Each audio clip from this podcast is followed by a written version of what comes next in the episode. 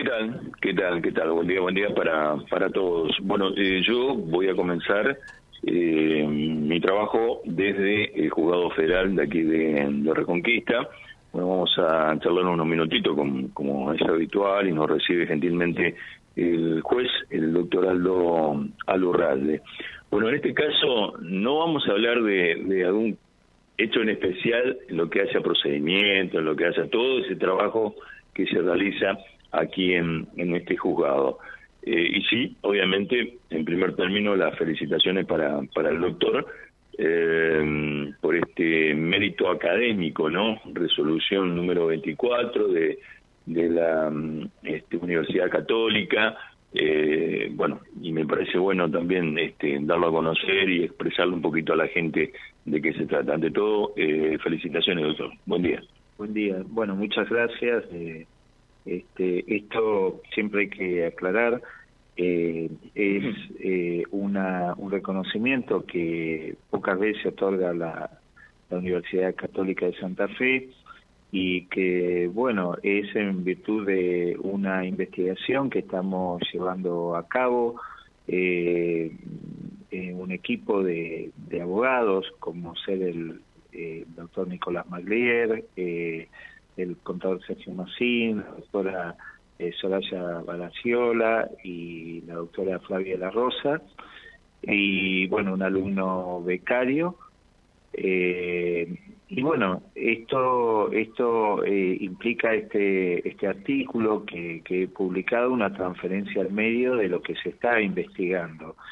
Eh, la labor profesional es importante, no solo la la tarea docente, sino también la tarea investigativa sobre temas actuales, temas que eh, van a impactar en la, en la realidad y en la, en la vida de, las personas. Y esto es sobre lo cual estamos estamos trabajando ya hace un año estamos culminando eh, ya la, la, investigación. Y bueno uno de los primeros frutos es este artículo que publiqué en una revista eh, científica, de publicación científica, y que ha llamado la atención y, ha fundamentado este reconocimiento por parte de la Universidad Católica de San Carlos. Bueno, eh, a mí me tocó charlar con algunos de los eh, abogados que nombró usted eh, y realmente me daban a conocer bueno la importancia de todo esto no de todo lo que significa y este este reconocimiento para para, para todos. Sí sí por supuesto es así.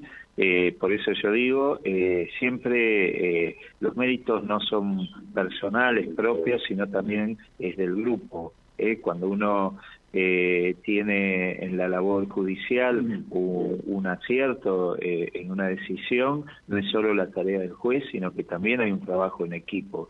En este sentido, siempre hay que reconocerlo eh, y bueno, como también puede suceder, un, buen programa de, radio se fundamenta también en el trabajo en equipo de, de, cada uno de ellos, desde un operador, este, desde un técnico, un movilero y bueno, esto es lo mismo, todos ocupamos un, un espacio y todos tenemos, en este caso, un objetivo en común que es la, la tarea investigativa para volcarla a la, a la comunidad.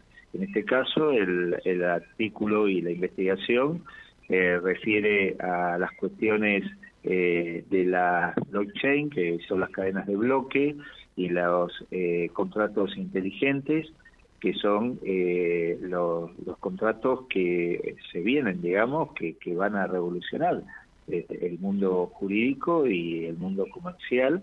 Y bueno, eh, son cuestiones en donde eh, ya la legislación argentina tiene que empezar a abordarlo. Eh, José, ¿alguna pregunta para el doctor? Sí, cómo no. En primer lugar, felicitarlo a él, a todo este equipo y saludarlo, doctor. Bueno, felicitaciones y buen día, ¿eh? ¿Qué tal? Buen día, gracias, gracias. Eh, buen día para usted y su equipo. Eh, doctor, ¿qué le podemos explicar a la audiencia para que entiendan esto de blockchain y de los smart eh, contract o, contratos inteligentes? A ver.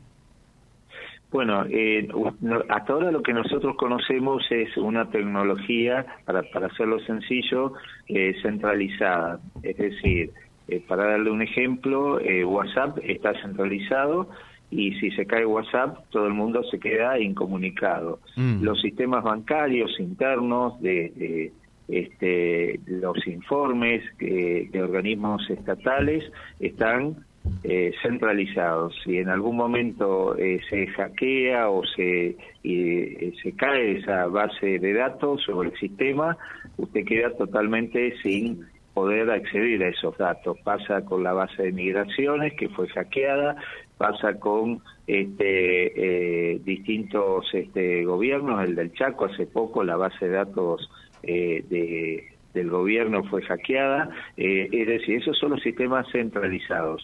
Actualmente se ha planteado en el, en el mundo sistemas descentralizados que son los que fundamentan, por ejemplo, las criptomonedas y los contratos inteligentes, que son contratos en el cual usted eh, tiene la fiabilidad que no pueden ser alterados, modificados una vez hechos y se pueden ejecutar en el futuro. Eh, porque no eh, eso queda registrado y hay eh, miles de computadoras que tienen esa base de datos y la garantía de esto es la inviolabilidad de esa base de datos. Para explicarlo eh, muy muy sencillamente, pero bueno, hoy, hoy por hoy eh, las eh, blockchains se están utilizando para lo que son el testeo de elecciones electorales, se están utilizando para las criptomonedas y se están utilizando para los contratos inteligentes. Lo que sucede es que actualmente no existe una legislación concreta en la Argentina respecto de esto, que es lo, lo que se viene. Parece un sueño, parece algo eh, delirante lo que uno está este, investigando, pero es el, el, futuro al cual uno puede, ya por la edad, tener un activo de lo que va a venir. Sí, y, y, mucho más pronto de lo que uno por allí pudiese llegar a pensar, ¿no? Entonces es bueno que también la legislación eh, acompañe naturalmente eh, estos cambios y todo lo que eh, de alguna manera, más que por venir, quizás ya está con nosotros instalado, ¿no? Por supuesto, fíjese la, la problemática que ya está presentando las criptomonedas para el delito de lavado de activos. Es decir, eh, la utilización de, este tipo de, monedas virtuales y las billeteras virtuales descentralizadas, no las centralizadas porque usted tiene, por ejemplo, billetera Santa Fe, es una billetera virtual centralizada. Entonces el Estado la puede controlar, puede saber lo que usted compra, puede saber con qué tarjeta paga. Eso sí, si se cae billetera Santa Fe, el sistema ese día usted no la puede utilizar, porque es un sistema centralizado estas cuestiones que, se llaman de las blockchain y por, o cadenas de bloque, por ejemplo, en el caso de eh, la descentralización que se da en las criptomonedas, usted no puede perseguirla porque no, no, obra en una sola base de datos. Y esas bases de datos ni siquiera son estatales, sino que son de miles de computadoras que están constantemente realizando una tarea que se llama de minado este, y generan esos, esos activos que son intangibles, porque no es una moneda física en donde usted la puede tocar, la puede encontrar en un allanamiento. Son intangibles en el cual eh, se puede invertir y obviamente es muy difícil detectar. Recién se detecta el lavado activo basado en la, en la utilización de criptomonedas cuando usted va a gastar la plata, para que se entienda, es decir, con esos Bitcoin o con el Ethereum, con cualquiera de estas monedas, usted va a efectivizar una compra y lo que es intangible, virtual, lo va a pasar al mundo real físico. Doctor, muchas gracias, muy atento. ¿eh? Bueno, gracias a usted, gracias. El doctor Aldo Alurralde, bueno, charlando también porque realmente es muy importante este artículo y, tenemos, esto muestra también eh, un juez federal que eh, escribe para los principales medios jurídicos de, todo el país, además de ser docente universitario, eh, bueno, este artículo que le permitió obtener un reconocimiento junto al equipo que él encabeza, muy importante porque esto son las fuentes de las leyes, lo que ocurre en la vida cotidiana, ¿no? para que las leyes puedan acompañar el desarrollo eh, de la vida social de un país www.vialibre.ar, nuestra página en la web, en Face, Instagram y YouTube. Vía Libre Reconquista. Vía Libre. Más y mejor comunicados.